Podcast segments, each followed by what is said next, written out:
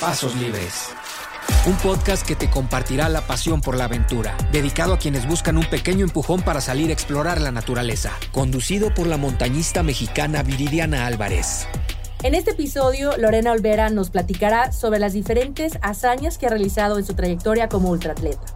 Desde ser la primera mujer en realizar un Ultra King, la prueba más larga de todo el mundo, hasta su proyecto de cuatro desiertos, cuatro cumbres. Ella también es coach y se especializa en el entrenamiento mental. En 2019 fue conmemorada con la medalla al mérito deportivo y hoy nos contará un poco sobre cómo podemos aplicar alguna de estas técnicas en nuestras salidas al practicar senderismo. Pasos Libres, presentado por Flexi Country y Sonoro. Lorena, bienvenida. Es un gusto para mí nuevamente poder estar platicando contigo.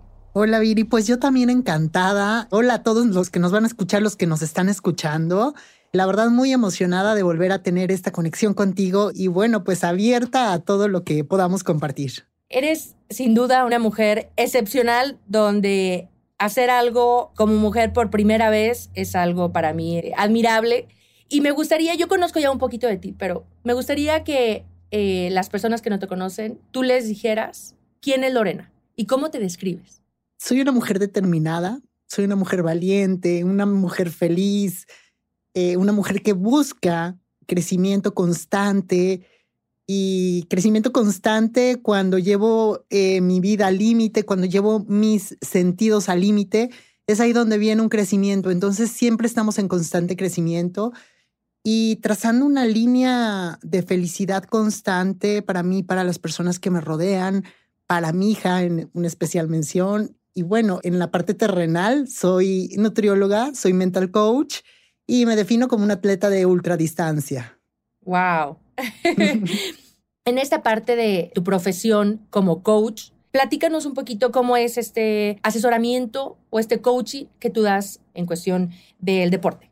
Ok, eh, es un acompañamiento a la gente que quiere lograr una meta deportiva sobre todo, aunque bueno, tenemos metas de distintos caminos, cada uno eh, tiene un camino diferente, especial, cada uno juega su juego, entonces es un acompañamiento a lograr una meta a través de darte, de, ser como ese espejo que está a tu lado, pero eh, basándome en herramientas, las cuales he estudiado, llevo cuatro años estudiando no nada más una certificación, me he especializado en liderazgo deportivo, en desarrollo humano, en neurocoaching, en todas las herramientas que he podido aplicar y que aparte ocupé conmigo y, que he ocupado a lo largo de mi primer uno a uno, ¿no? De mi primer eh, coaching individual que hice la primera vez. Entonces, eh, pues todo esto lo he venido puliendo, le he venido dando este, este estilo. Hoy se llama Ultramind y es un acompañamiento a las, a las personas que quieren lograr sus metas deportivas como pues eh, mostrándoles el camino de romper los límites, identificar realmente qué es lo que está sucediendo, si es que es un límite, si es que es un juicio, que si es que es un es una barrera, qué es lo que está sucediendo, que muchas veces cuando vamos hacia una meta pues no nos damos cuenta de qué es lo que está sucediendo, entonces hacerles ver qué es lo que está pasando. Y son procesos muy bonitos, son procesos en los cuales si llevas un acompañamiento de esta manera y te vas dando cuenta que de esa manera lo puedes lograr, qué es lo que sí te sirve, qué es lo que te está alejando, ir identificando todo eso, el camino se vuelve mucho más nutritivo, la meta, una vez que, que logras la meta o que el coachí logra la meta, pues es no nada más llegar a la meta de la cumbre o la meta de la medalla, sino es llevar esta meta que lograste individual a todas las áreas de tu vida, cómo salpicar ese, ese beneficio, ese esfuerzo, ese, ese haber triunfado. ¿Qué surge primero, Lorena coach o Lorena atleta? Eh, bueno, es que el coaching luego ya automático sin saber qué era ABCD, ¿no? En el momento que te fijas una meta, eh, o voy a hacer una carrera de 10 o voy a aventarme un ultramaratón de 160, eh, ya estás generando por qué lo quieres hacer, ¿no? Porque es más importante que hacer los 160, los 180 o los 515. Y de ahí pues empiezas a revisar qué necesitas para hacerlo. y pues se necesito el recurso, es que necesito el tiempo donde entrenar, qué equipo, entonces ya va siendo como que de la mano eh, la parte de, coaching deportivo. Entonces, bueno, el, el, el coach es como el, el, llevar a cabo las cosas, yo ya lo hago sin saber que ya lo hacía. Y bueno, el, el ser atleta viene siendo un trabajo de años, ¿no? Empiezas, eh, empiezas paulatinamente con este, con este chip integrado. ¿Cómo empiezas tú como atleta? Empiezo a los 12 años, Viri, o sea, a los 12 años queriendo estar en el equipo de natación, que estaba, tenía un deportivo cerquita de la casa, entonces ahí había un equipo de natación. Y entonces fui, toqué puertas, eh, mis papás eran muy grandes, entonces eh, eran muy grandes y trabajaban mucho, entonces no tenían como el tiempo de, de poderme acompañar a, a, ver qué requisitos había. Y entonces, bueno, pues desde ahí logro pedir informes, eh, certificado médico, eh, necesitas, pues estos son los horarios de entrenamiento, a ver qué te queda con tu, ya en ese tiempo la secundaria. Y entonces ahí me meto al equipo, me gano, bueno, me llevé muchas medallas y no dejé esta parte formativa de lo que es el deporte. Y el deporte, eh, una vez, o sea, eh, lo vas haciendo, lo vas haciendo, te va formando. Primero es practicante, deportista, hasta que el ser atleta es pues ya parte de, tu vida. Es como comer, tomar agua, el hacer ejercicio, el formar tu cuerpo todos los días. ¿Y qué viene primero? La natación y después, ¿cómo es ese proceso para llegar hasta un Ultraman, Ultra King? Bueno, viene un proceso, sí, la natación corría a la par, tenía un, un, también como los 12 años, había un parque cerquita de la casa que tenía un kilómetro. Entonces, pues eh, le daba la vuelta, ¿no? Y entonces esa vuelta mejor que se la da en 30 minutos. Y para mí era, hoy la voy a dar en menos. Y pero aparte el hacerlo en menos, no nada más era el hacerlo en menos. Lo que yo sentía antes de irme a correr la vuelta al parque, qué pasaba durante correr y qué pasaba después. Entonces me fui apasionando de esta libertad, de sentir mi cuerpo, de, de hacer todos los días, bueno, de ir con los días como superando esa meta del tiempo y tal, y a la par la natación. Y de ahí pues ya en la preparatoria estuve en equipo selectivo de básquetbol, voleibol de recreación, luego entré a deporte de tendencia, que de tendencia aproximadamente ya en la universidad viene esta ola del spinning, el estar fit, ¿no? El gimnasio convencional, seguía corriendo y de ahí, o sea, la parte profesional viene después de los 33 años vuelvo a correr y empezaron estas carreras que se hacen muy comunes de varias marcas, de 10 kilómetros, 21.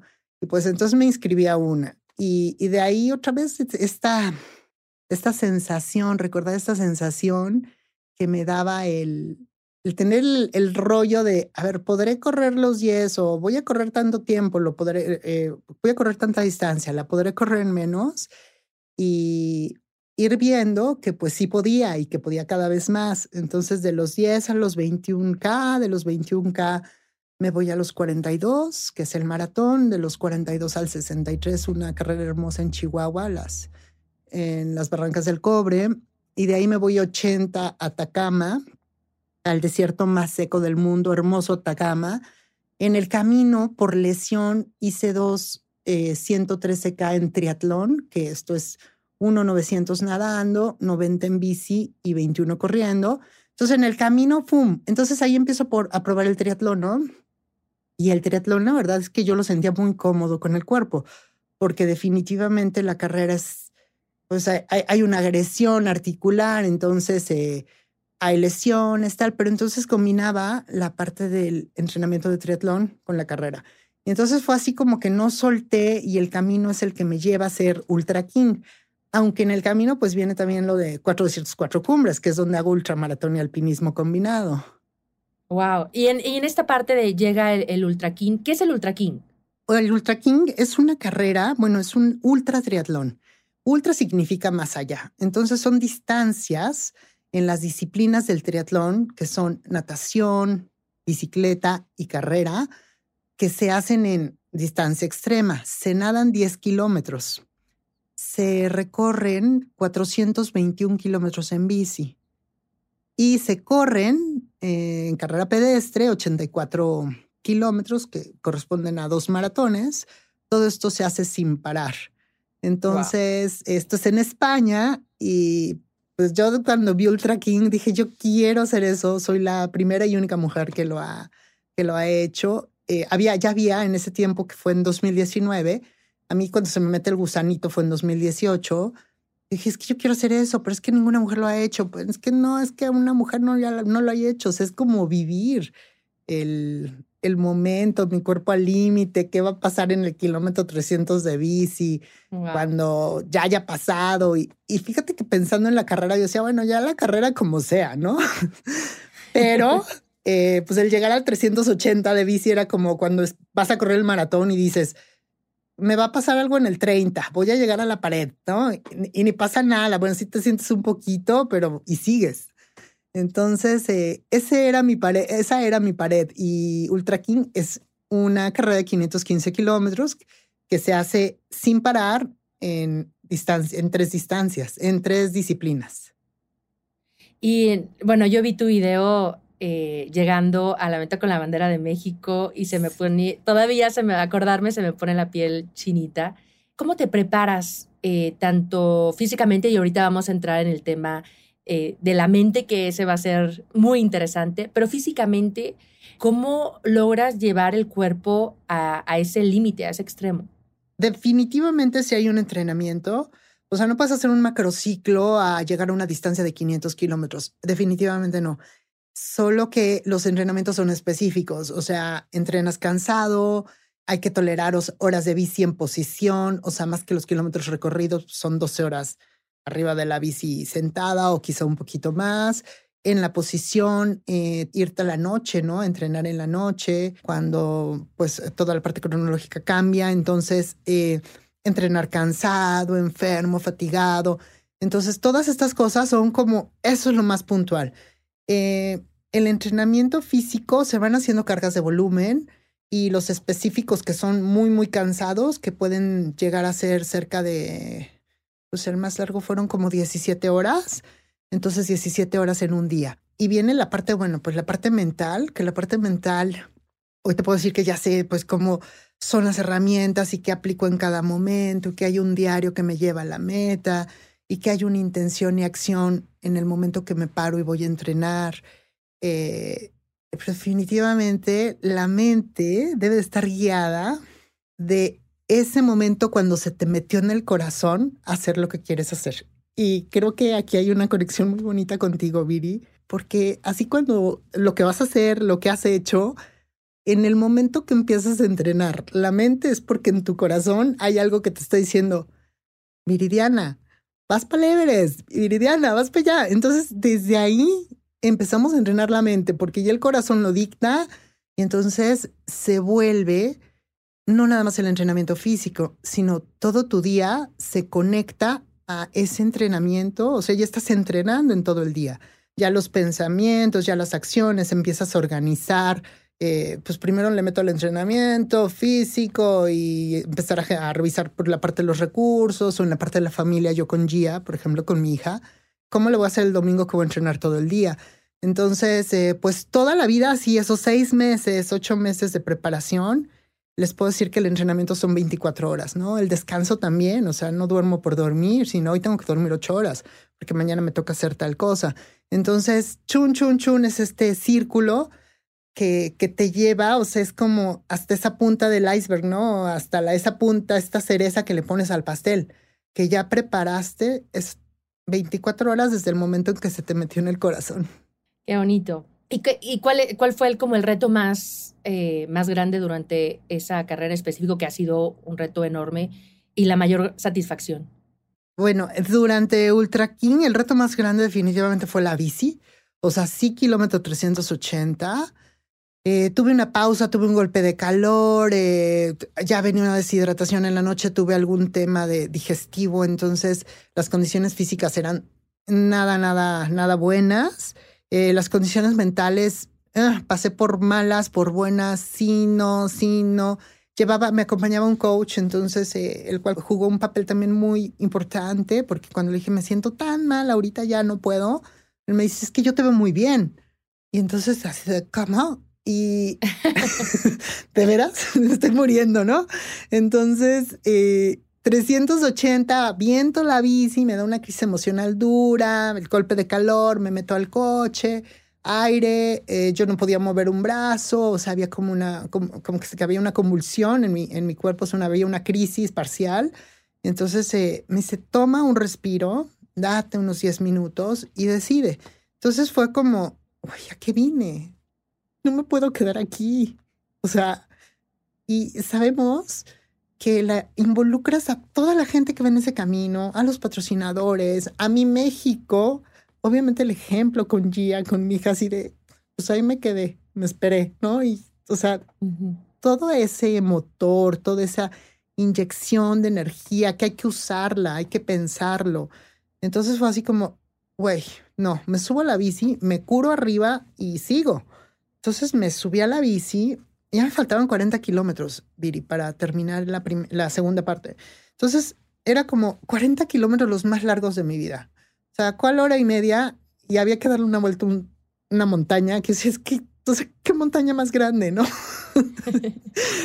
y, y ya, pues llegué, llego a la transición del, de, la doble maratón y llego, eh, obviamente me bajan de la bici, pero ahí había, estaba lleno de las mujeres de la región que iban a apoyarme. Entonces, eh, ale, ale, vamos, vamos. Entonces, bueno, con ese apoyo, con todo para adelante, ya había yo, en serio, toda esta maleta, que siempre digo, esta maleta de emociones, ya la había ocupado y reutilizado y tal.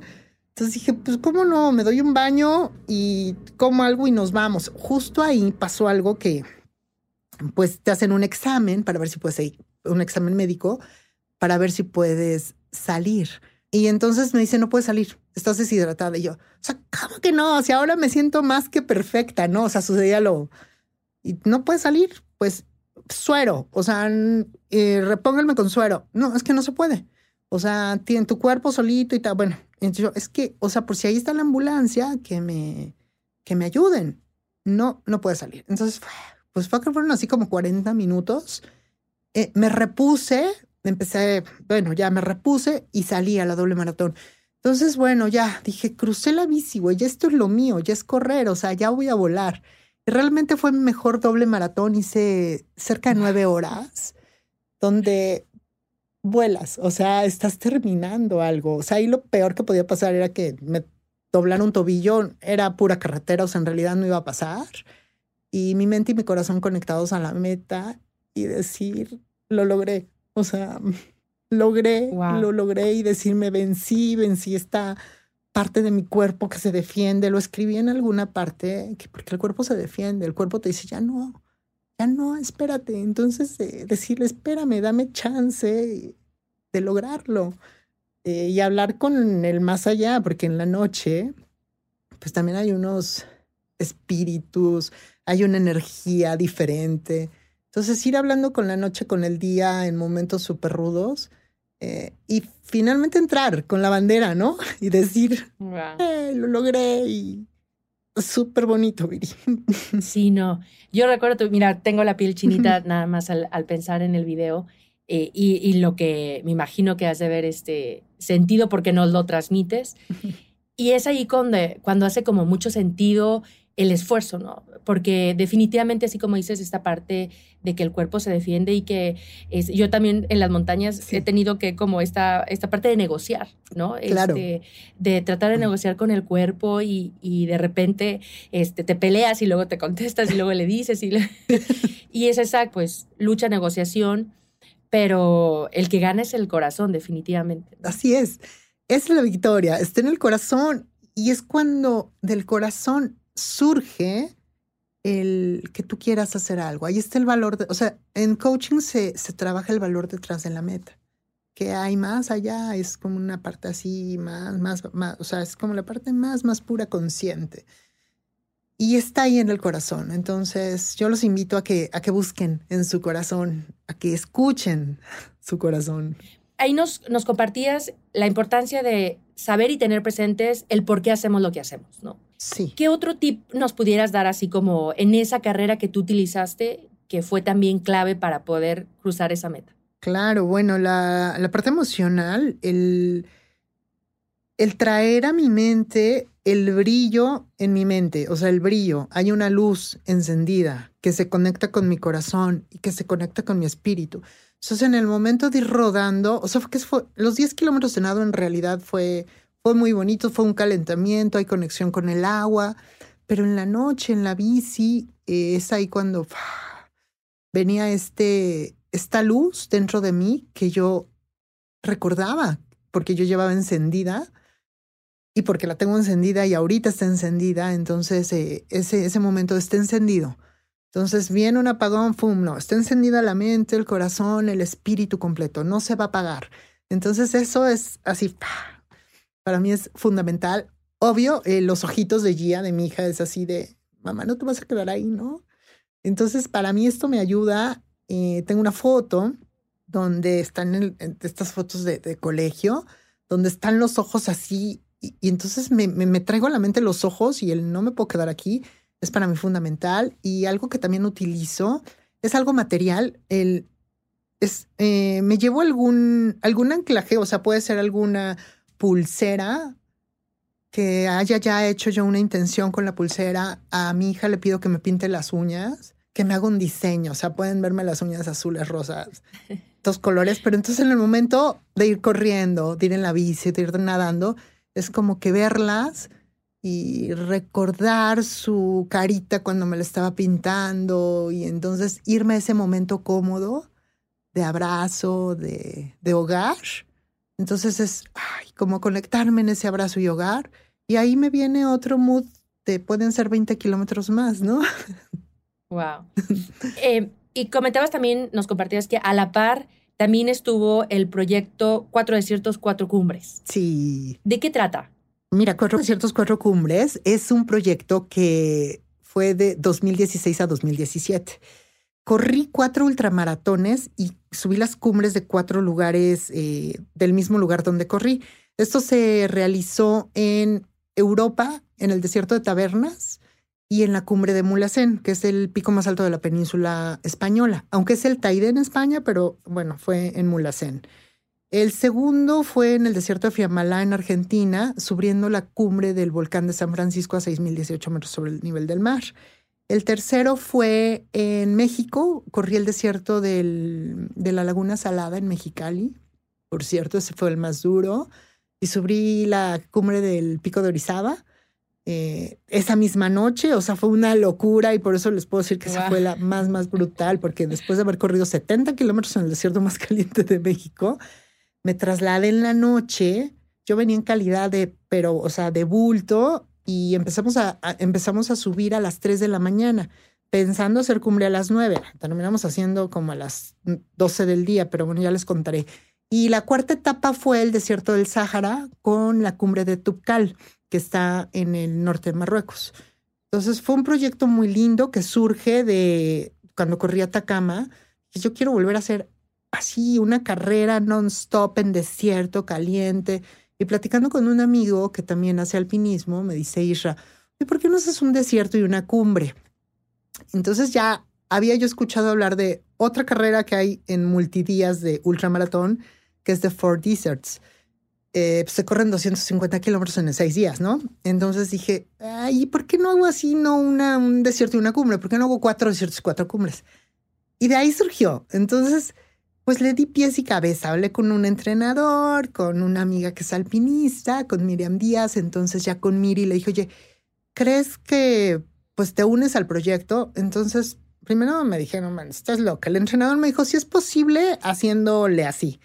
Entonces dije, bueno, a ver quién se une al proyecto. Entonces ya lo platiqué en cierto momento con, en ese entonces con, bueno, lo platiqué con Sport City, lo platiqué con más eh, gente a ver si se quería aliar. Y bueno, pues tuve un sí, sí, sí, sí, pues me di la tarea de gestionar los desiertos, carreras de desiertos, las cumbres más cercanas. Y de ahí virí, o sea, de tener como, pues un plan, porque hasta pensaba hacer Nueva Zelanda con Ringa, no me acuerdo cómo se llama el desierto, y hacer la cumbre de, de Monte, creo que es Monte Cook en, en, Nueva Zelanda. Entonces, bueno, pues nos quedamos con esas cuatro. Sí quería hacer México, definitivamente el cierre iba a ser en México, pero eh, pues fue un proyecto que no fue una carrera, o sea, fuera carrera y alpinismo, no terminaba en la carrera, o sea, no terminaba yo terminando el ultramaratón. donde llevé el cuerpo al límite completamente porque correr, a, correr es aeróbico en una temperatura que supera los 40 grados centígrados en los desiertos. Eh, en la noche es muy frío y en la tarde, o sea, durísimo. Eh, y de ahí vete con otra fuerza, sin oxígeno, eh, a unas temperaturas gélidas. Entonces eso, teníamos la estrategia de hacerlo en dos semanas. No se podía en más tiempo y aparte, bueno, dependía de que el tiempo me lo permitiera, ¿no? Esto en cumbre. Eh, y bueno, pues entonces primero fue desierto, luego cumbre. Entonces el primero fue España. Todo padrísimo, pero yo iba, bueno, pues mi, mi, mi mira es en México, ¿no? Entonces se logra el primer, la primera etapa. Eh, la segunda etapa se hace en mayo, la primera fue en marzo, la segunda se hace en mayo en Argentina, corriendo 100 kilómetros en el desierto, 6018 eh, subiendo el volcán de San Francisco. Eh, la tercera Aquí no pude empatar con África en ese momento porque no me permitió, había una carrera, pero no me permitió, había una carrera como de 45, no, había una, no, no, no, ya, había una carrera 21, había una carrera 21, entonces no me permitieron porque el récord se establece arriba de 60 kilómetros, no tenía yo que correr arriba de 60 kilómetros. Entonces me, no me permiten por seguridad y tal. Entonces, ¡fum! De pronto, pues aquí eh, hacer un cambio, que, que, yo pudiera todavía seguir con el proyecto. Entonces venía la carrera en Mexicali de 70 kilómetros en el desierto de la Laguna Salada, que pues el pico de Orizaba como sea lo subo. Ese como sea, o sea, olvídense. O sea, de veras que fue la, o sea, está, lo titulé La Bestia porque fue la etapa más dura, más dura. Eh, más dura me vino ahí un tema renal en el kilómetro 60 y así me vine en calidad de bulto. Y el subir, bueno, o sea, el subir así de veras que, que fue heroico, o sea, mis pasos eran heroicos. Y cuando ya finalmente, bueno, pues subí, había que bajar, ¿no? Entonces, eh, pues muy bonito. O sea, ya estando arriba dije, o sea, bajo, estoy estableciendo, pero aquí no terminan las cosas. Me faltaba África. Entonces, África fue un tema porque fue también empatar con alguna organización que aceptara que yo corriera a los 60, las distancias eran muy cortas, está el desierto de sables, pero ese es multidías. Entonces, bueno, eh, finalmente encontré con una organización española el, el Falco Desert, que eran 45 kilómetros. Entonces ahí les dije, oye, permíteme ir y regresar, yo llego a la meta, voy y regreso y cumplo los 60. Entonces me dijeron que sí. Y entonces dije, pues nos vamos a África y aparte quedaba perfecto en marzo, porque el récord era en 12 meses. Entonces, pues ya quedó perfectísimo, corro y de ahí vámonos volados a Tupcal, que era pues de, extremo a extremo, eh, y empezamos a hacer cumbre. Me acuerdo que pues ahí hay una foto en, en, mi Facebook donde estoy con una chamarra amarilla, donde estoy cumpliendo los cuatro desiertos y las cuatro cumbres.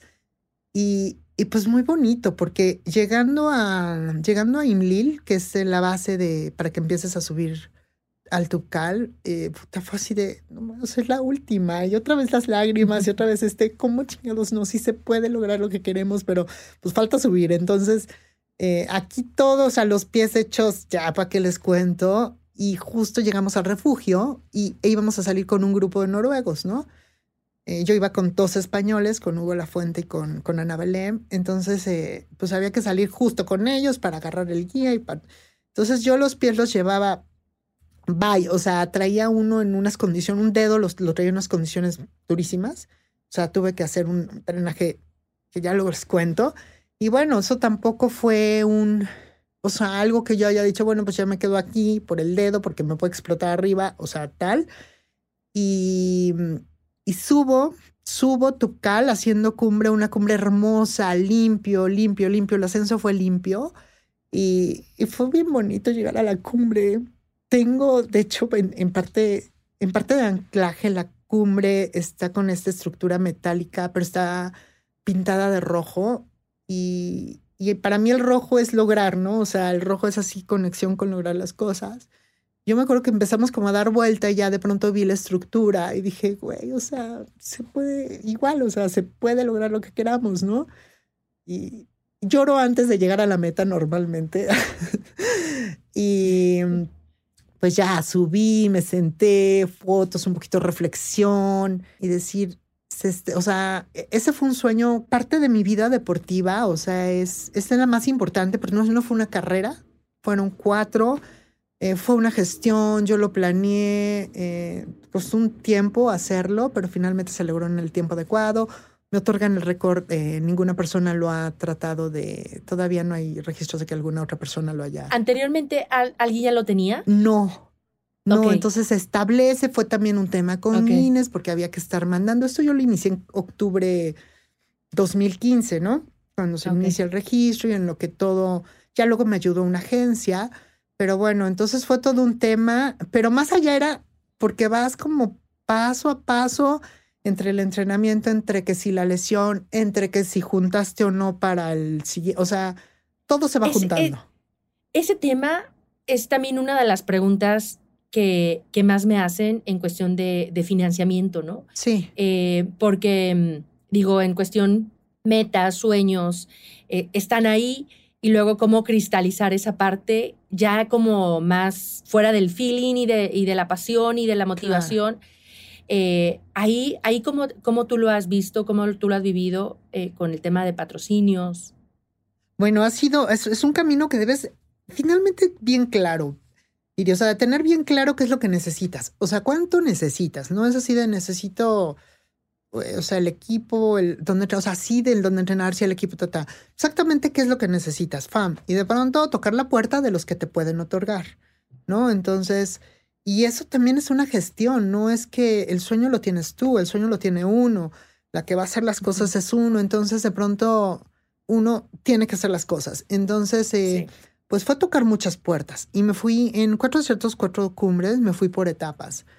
Entonces eh, se me ocurrió hacer como un producto, cuatro ciertos cuatro cumbres, donde quieres aparecer y entonces de esta mm. manera eh, ya pude pues gestionar más recursos, aunque pues también a la par hay una, bueno, a mí me preguntan, oye, espero que hay un sacrificio, no sé qué un sacrificio, pero de, de tener que pararle al trabajo. Entonces voy a lograr este sueño y de aquí voy a tener los recursos para lograr el sueño, pero mi trabajo queda pausado porque no se puede, bueno, no, no hacía yo todo al tiempo, ¿no?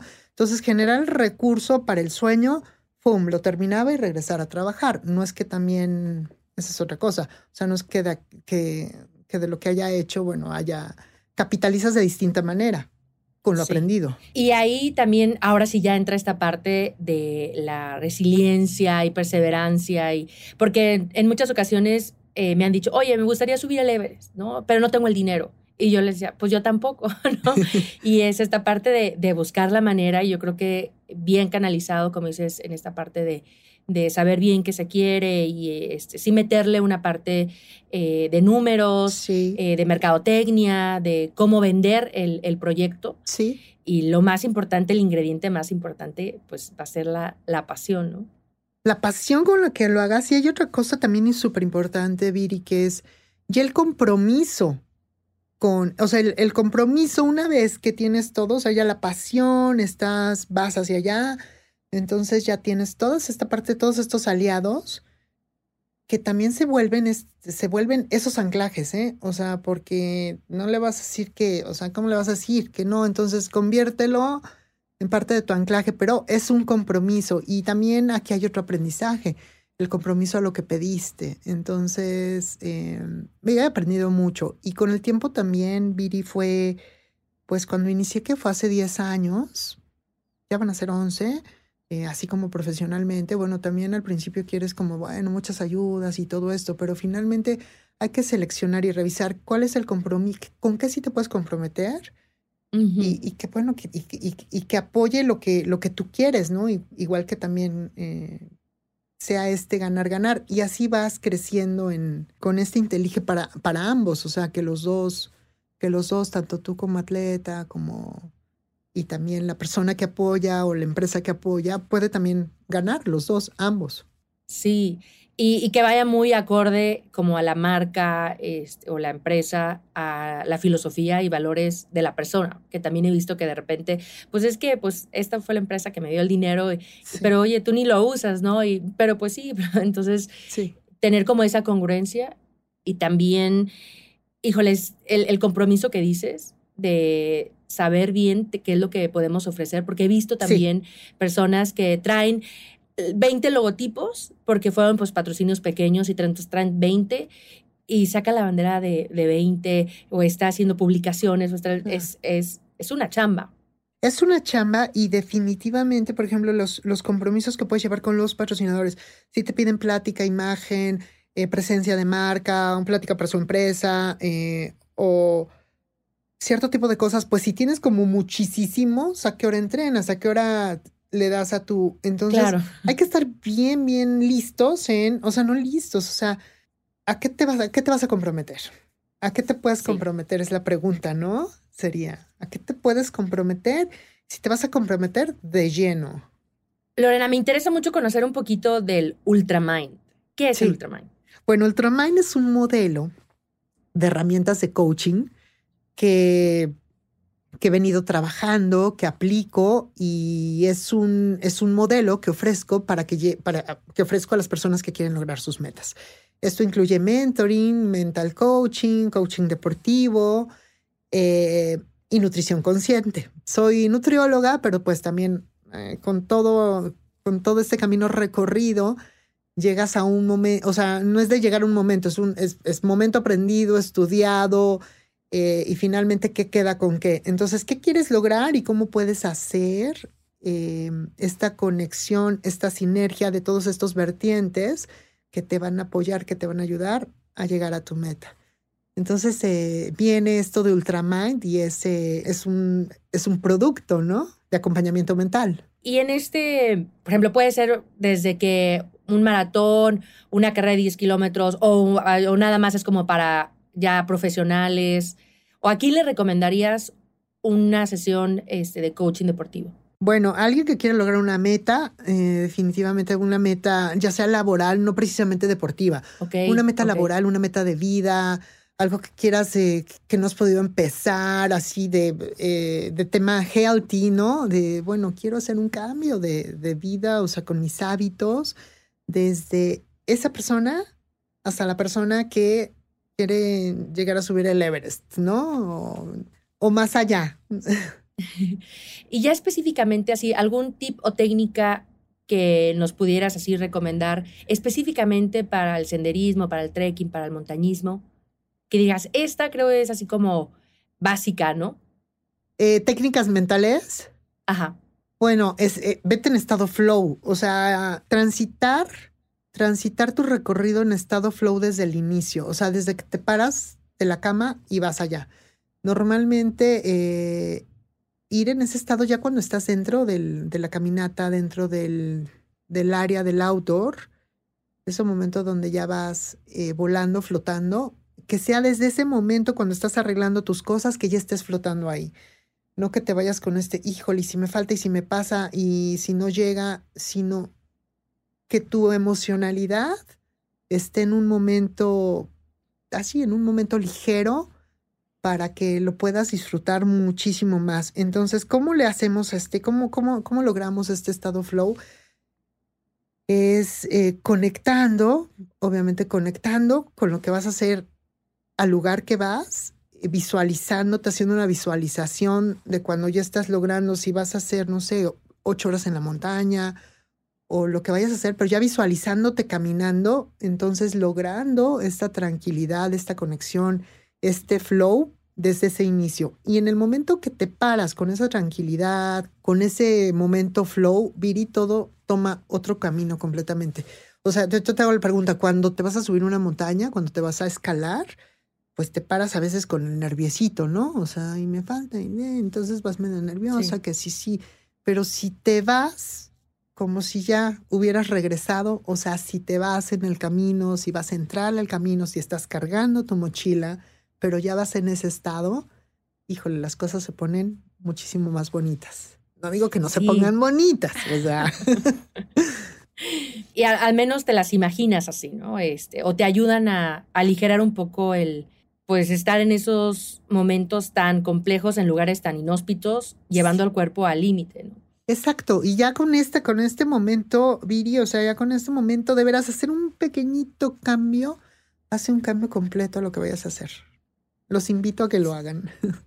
Sí, y a lo mejor inconscientemente yo lo, lo hago con un poco dejar la expectativa a un lado. Ok. Este, o sea, como de sí visualizarte en la meta eh, o en la cima, pero sin atesorar tanto ese momento.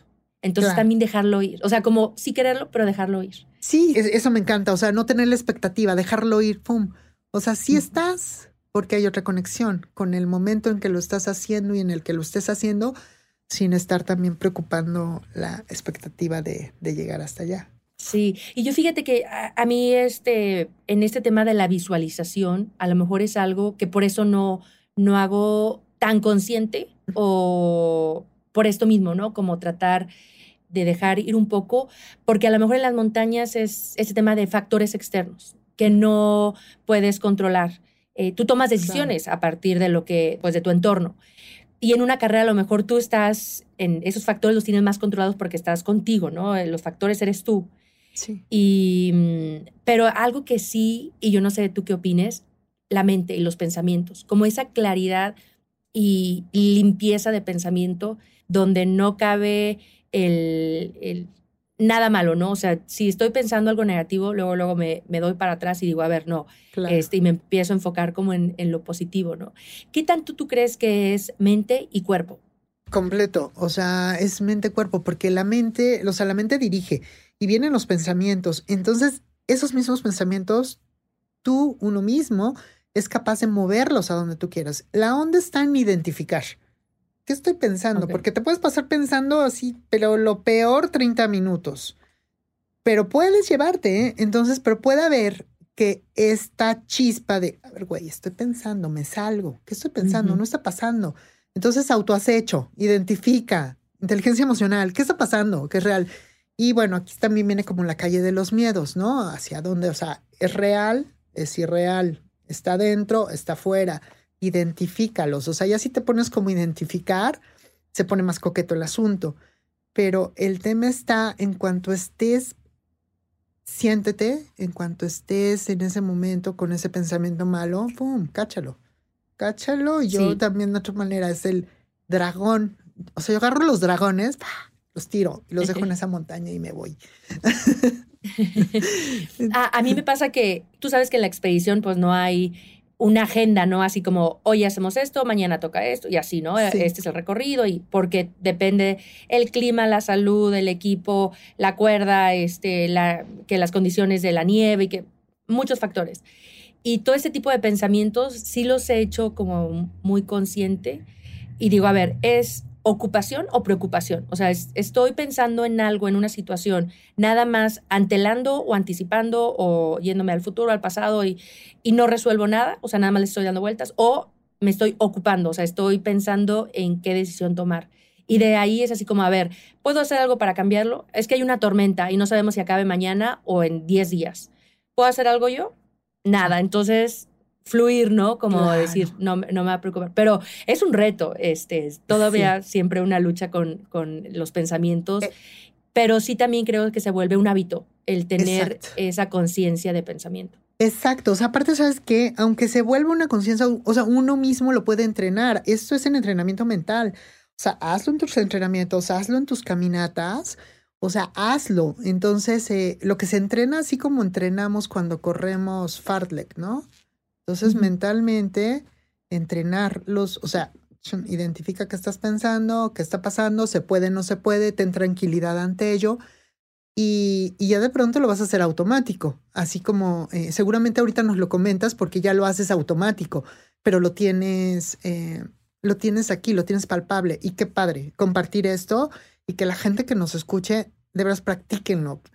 Yo hay algo que, que les quiero eh, compartir también. Yo tengo un diario que hago de acción-intención. O sea, los momentos, los días que me paro, cuando tengo ya la meta, pues voy a hacer un, no sé, voy a hacer un ultramaratón. Entonces está la fecha del ultramaratón y por días me voy eh, en orden descendente. Le hace cuenta el día uno es el, el ultramaratón y de ahí me voy hacia atrás. Y hoy se es en dos meses, ¿no? Entonces hoy me voy del día 60 al día 59, 58. Entonces cada día le voy escribiendo una intención con acción. Eh, si voy a nadar, hoy fluyo en el agua. Entonces ese pensamiento me lo llevo al momento del agua, igual me tocan tres mil, cinco mil, siete mil nadando y ya siete mil es así en alberca de no, pero entonces me traigo el pensamiento que ya escribí y de veras que cada tres mil, cada cinco mil es como, ah, como que me, como que me tranquiliza. Entonces, eh, ya lo hago muy, ahora ya lo hago automático, ¿no? Eh, o algunos de esos pensamientos ya los también los tengo aquí. Eh, otro, otra, otra herramienta buenísima es, estás aquí y ahora, o sea, hoy no puedes hacer nada, estás aquí, o sea, ve el momento, ve la nieve, siente la gente, escucha, o sea, el, otra vez venirte a este momento, llega otra vez aquí y ahora. Entonces eso te hace otra vez estar como en la realidad, para que no estés como volando tanto. Sí, y es, y yo creo que sí es importante como enfatizar a todas las personas que nos están escuchando esta parte de que es entrenamiento, que, que estas técnicas, que toda esta metodología, filosofía, eh, técnicas son de estarlas haciendo una y otra vez, una y otra vez. Y es como el entrenamiento físico, donde puedes correr este, eh, un día y no por eso ya vas a poder correr un maratón, ¿no? Y, a veces como que no somos tan conscientes de que también hay que entrenar la mente y, hay que, este, pues, documentarnos, leer, acercarnos con personas como tú, o sea, tratar de, de buscar la manera de, de todos los días estar entrenando la mente porque en muchas ocasiones me han dicho, ah, sí, este, por ahí leí una frase o vi un TEDx y, vi, y yo sí, pero pues eso no es suficiente, ¿sabes? Es la información que podemos recibir más la información que, o, o, lo que tenemos que practicar para que este, nuestra mente, nuestro cerebro lo identifique ya como un hábito. Y entonces hacer eso, ¿no? No es magia, no es así como hay personas que son muy fuertes mentalmente o, o así son, este, no, es, es práctica. Es práctica, claro es eh, realizarlo todos los días, háganse esta agenda de, de qué puedo hacer y acercarse con personas que te puedan llevar a, a conocer más herramientas que puedas ocupar para hacerlo, porque así como dices, así como entrenamos el cuerpo, también se entrena la mente. Y entrenando la mente, la meta se vuelve más sabrosa y todo lo que venga después. Sí. Lore, en el 2019 te entrega el gobierno una medalla este, al mérito deportivo que es muy representativa y con esa condecoración tan importante, que es la más importante que, que el gobierno puede dar. ¿Para ti qué significó? ¿Qué impacto tuvo? Uy, hermoso, Viri. Mira, me otorgan la medalla al mérito deportivo como la primera ultramaratonista en recibirlo. la disciplina de ultramaratón no ha tenido mucha voz, eh, somos muy pocos. Y recibirlo por un parlamento nacional fue muy bonito. Sí, obviamente hay documentar, hay que meter todos los, los documentos y finalmente entré en un cabildo, en un cabildo de, de diputación. Y entonces, eh, bueno, haber sido seleccionada y fue súper, súper bonito y decir, a ver, ya el ultramaratón empieza a tener más fuerza, no como mujer, como ultramaratonista. Entonces, eh, muy gratificante. Wow, y orgullosos de ti. en, esta parte, eh, de, que también has vivido las montañas y los senderos, a mí me gustaría saber cuál es tu lugar favorito en México. Mi lugar favorito, el Iztaccíhuatl. O sea, mm. es muy mágico. O sea, a mí el Ista, híjole, me conecta la tranquilidad, el pisar, o sea, el, la, la pisada es como si estuvieras en las nubes. O sea, la simple pisada es como estar en las nubes y, te traes, o sea, es como ir ahí a... Tienes que ir como para limpiar mente, corazón, espíritu, una depuración y regresar a tus actividades. Exacto. Exacto. Para mí, esa palabra que utilizas es lo que representa para mí. Ir a depurar eh, y en vez de ir a cansarte a la montaña, es ir a cargarte de energía. Y, y este, este podcast surge por, eh, por a mí me hubiera gustado que me hubieran dicho muchas cosas cuando inicié. ¿A ti qué te hubiera gustado que te dijeran? Me hubiera gustado que me dijeran, Lorena, tú puedes siempre. Aunque también me encontraba el, el ¿estás, ¿estás segura? ¿No? El, la pregunta de sí, sí. Pero eso me retaba más. Entonces, pero sí, eh, el esperar un sí puedes desde el inicio y ese sí puedes fue, fue surgiendo y, hoy sé que sí puedo. pudiéramos aquí, este, creo, durar muchas horas platicando de, yo con de tantas ganas ese de tema. preguntarte a ti también. Bueno, tenemos que hacer ahí. Si se hace un segundo, yo feliz de la vida. Sí. Y, mm, y bueno, me pusiste la piel chinita en muchas ocasiones. Les recomiendo que vean tu video Llegando a la Cima porque estoy segura que igual que, que yo y que muchas personas este, van a poder sentir lo que es vivir tanto esfuerzo y verlo reflejado en una gratificación en ese momento, ¿no? Que es un momento pequeño eh, que es cruzar este, eh, la meta. Y Lore, bueno, ha llegado el momento tristemente de despedirnos, eh, pero algo que quisieras recordarles a todas las personas que nos están escuchando en este podcast. Que somos capaces de lograr lo que queramos. Hay que ser congruentes con lo que hacemos y seguir, seguir ese llamado del corazón hasta adelante, hasta el infinito y más allá. El corazón por delante, qué lindo. Lore, si te queremos contactar, si alguien te quiere contactar en, en eh, redes sociales, ¿dónde te podemos encontrar? Claro que sí, es en Insta Lorena Olveraja, en Facebook Lorena Olveraja, Twitter arroba Lorena Olveraja y ahí van a encontrar la página en Insta de Ultramind, me. Ultramind. Perfecto. Muchísimas gracias, Lore, por compartirnos toda tu pasión. Te deseamos, porque sé, y no, y no lo platicamos, pero sé que tienes proyectos, este, que es, e- eres el tipo de persona que no se queda quieta, entonces te vamos a estar siguiendo, te deseamos todo el éxito y nos vemos muy pronto.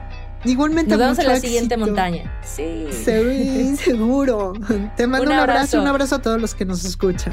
Pasos Libres. Es un podcast de Flexi y Sonoro con Viridiana Álvarez. Envía tus comentarios y preguntas en redes sociales al hashtag Pasos Libres y arroba FlexiCountry o arroba Sonoro Podcast. Suscríbete y recomiéndalo a quien le urge sentir la naturaleza. Nos encontramos en el sendero.